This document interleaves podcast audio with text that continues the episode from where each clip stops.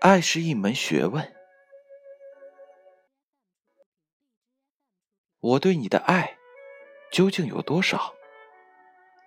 几乎所有沉浸在爱的幸福中的人们，都不会去想这个问题。可是，有一只小兔子想到了，它扬起天真的笑脸，对大兔子说道：“猜猜我有多爱你？”这是一本薄薄的小书，浅浅的蓝、绿。黄色的水彩，描绘出了一个简简单单的故事：一只小兔子和一只大兔子，他们张开手臂，跳向树梢，望着天空，只是一心的想计算出谁更爱谁多一些。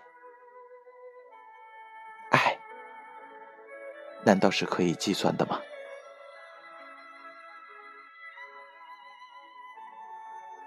世界上没有两件事物是完全相同的。同在你头上的两根发丝，也不一定一般长短。然而，请小朋友们和我一同赞美：只有普天下的母亲的爱，或隐，或显，或出，或没。不论你用斗量，用尺量。或者是用心灵的度量衡来推测，我的母亲对我，你的母亲对你，他和他的母亲对于他和他，他们的爱是一般的长、阔、高、深，分毫都不差减。这是一种对爱的理解。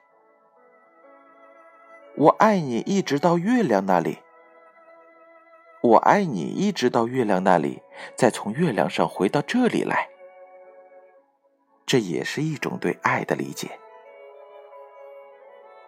我们总以为，爱是太深沉、太伟大的一种感情，大到不能说出口，似乎说出来就会消失它本来的样子。可是，孩子们却知道。爱是需要表达的。虽然爱可能无法计算，但是计算爱的多少，其实结果并不重要。重要的只是计算的过程。在过程中，我们张开手臂，跳向树梢，望着天空，最后在月亮上，我们终于幸福的看到彼此的内心。原来。如此相爱。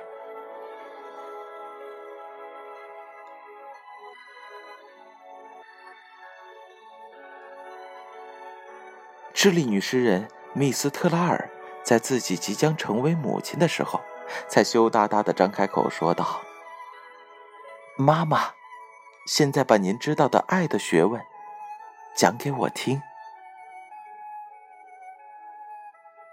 爱的学问。”任何时候，也不该忘记这句话。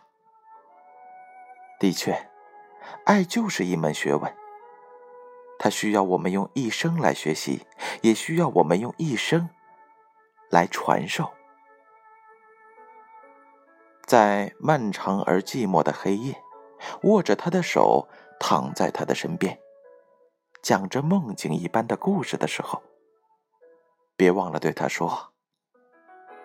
我爱你，在寒冷的冬季，给他围上暖暖的外套，在他奔跑出去之前，轻轻拥抱他的时候，别忘了对他说：“我爱你。”在昏暗坚硬的水泥砖块之间，为他埋下一颗柔软的生命种子。当嫩芽破土而出的这一刻。别忘了对他说：“我爱你。”交给他爱吧，让爱在他的心里慢慢长大。这样，许多许多年以后，他会对自己的爱人和孩子，自然而然的说出这句话。他会生活的很幸福。当每一个孩子都懂得这句话的含义，都知道如何对别人说出这句话的时候，这个世界也许就是幸福的了。今天，你对他说了吗？